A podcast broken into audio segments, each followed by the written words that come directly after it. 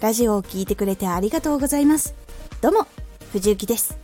毎日16時と19時に声優だった経験を生かして初心者でも発信上級者になれる情報を発信しています。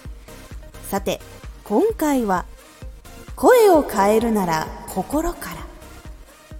これを最後まで聞いていただくと自分の声が変えられるようになれます。少し告知させてください。あなたにとっておきの特別なラジオが始まります。毎週2回火曜日と土曜日に藤雪から本気で発信するあなたに送るマッチョなメソッドです。有益な情報をしっかり発信するあなただからこそ収益化してほしい。毎週2回火曜日と土曜日。ぜひお聴きください。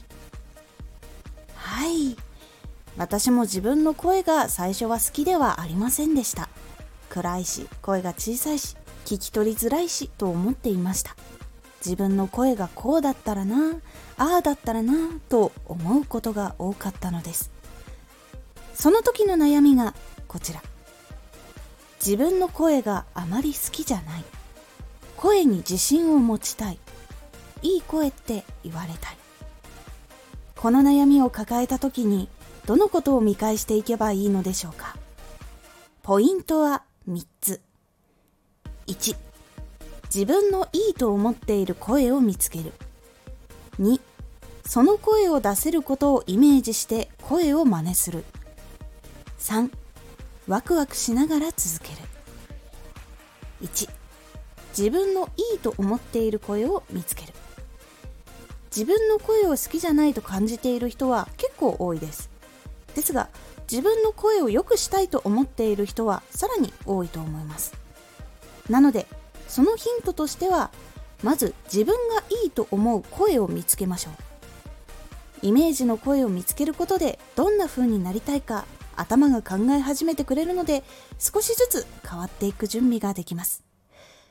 アナウンサーの声とか声優さんの声とか女優さんの声とかあとはアーティストさんの声とかいろいろ聞いてみてあこの声自分なりたいなっていうのを見つけてみてください。2その声を出せることをイメージして声を真似する。実際にいいなと思っている声を見つけたらその人の声を真似してみましょう。最初はうまく出せないかもしれませんがそれも気にせずに声真似をしましょう。声の出し方の講座をやっている人とかもいるのでいろいろ声の出し方を調べながらやっていくとコツが分かりやすいかと思います。声真似をすることで理想の声に近づいていくことができます。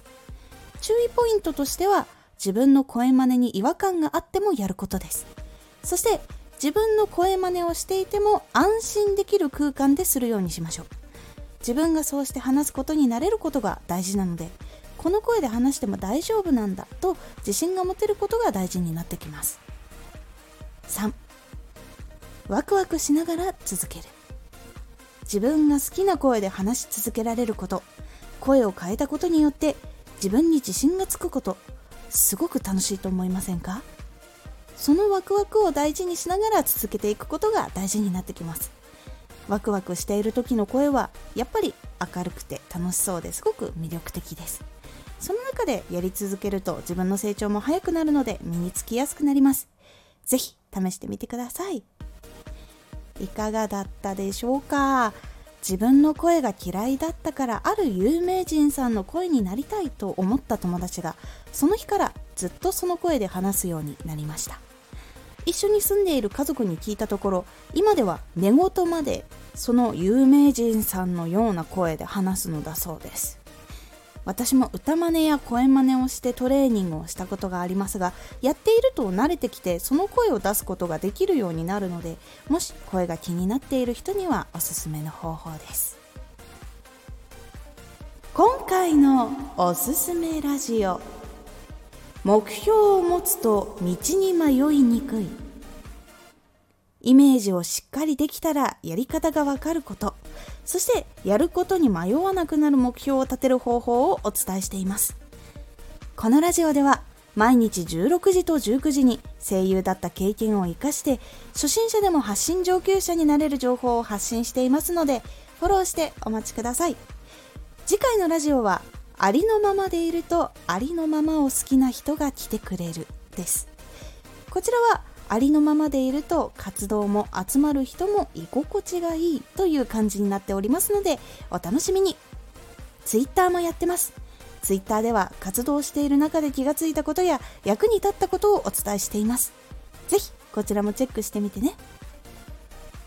私は本当に声に自信がなかったんですがいろんな声を真似をしたりとかそして発声のトレーニングしたり滑舌のトレーニングをしたりしていく中でやっぱ声を使って話すことって楽しいなって思った瞬間がありました。